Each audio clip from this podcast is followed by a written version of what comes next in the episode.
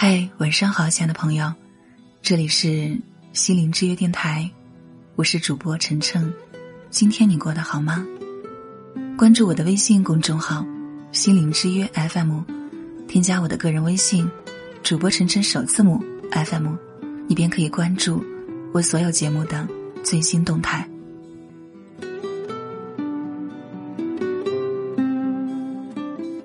我们都会有一种很奇怪的心理现象，那就是非常非常害怕得罪别人。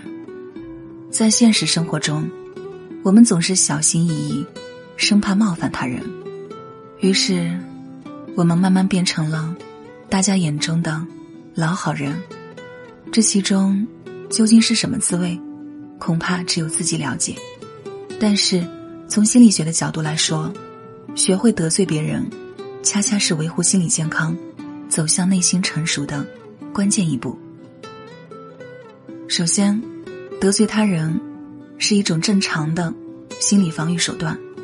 除了喜欢挑事儿的刺头外，恐怕没有什么人喜欢到处得罪别人吧？那为什么我们还会去得罪别人呢？毫无疑问，这必定是别人已经冒犯到你，侵犯了你的个人边界。很多时候。我们去得罪别人，是一种必要的心理防御手段。当别人入侵了我们的个人边界，我们理应去做出反击，这是我们作为一个人所应当有的本能。倘若你非要去压抑这种本能，那么不得罪别人的代价就是让自己受伤。其次，得罪别人反而有助于你的人际交往。很多人害怕得罪别人，是想维护关系和友谊，但是他们不明白，毫无底线的忍让和退缩不会让你获得友谊，只会让你被越来越多的人鄙视。因为人类自古以来都是欺软怕硬的，这是我们在长期进化中形成的一种根深蒂固的观念。你退一步，别人也退一步，但这种情况太少了。更常见的是，你退一步，别人进一步。甚至围观的人看到你这样，也会跟着来占你便宜。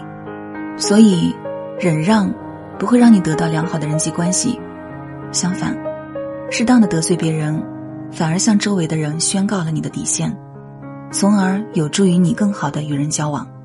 用伟人的一句话说：“以斗争求团结，则团结存；以退让求团结，则团结亡。”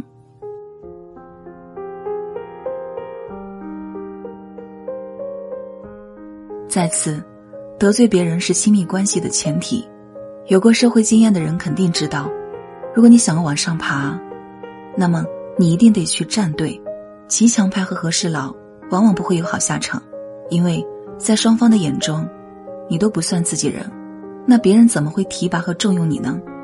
得罪这件事儿，不管在哪里，都是一种投名状。当你得罪这一方时，另一方才能看到你的诚意。才会接纳你。想做一个和事佬，你会发现，虽然你和所有人都关系不差，但是没有一个人会和你推心置腹。不付出代价就想收获，那是不可能的。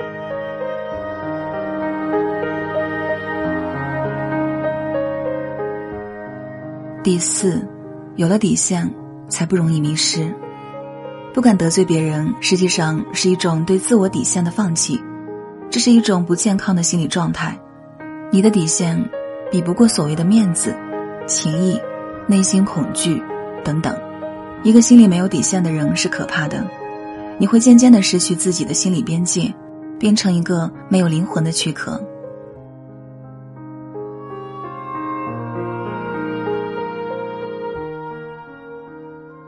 最后，我想说，我们有害怕得罪别人的心理，与我们的传统文化。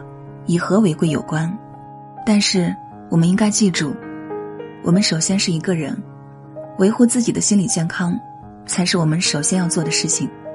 关爱自己，才是走向成熟的第一步。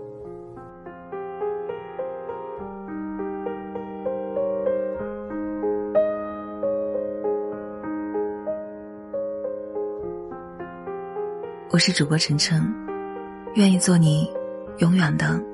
忠实的陪伴者。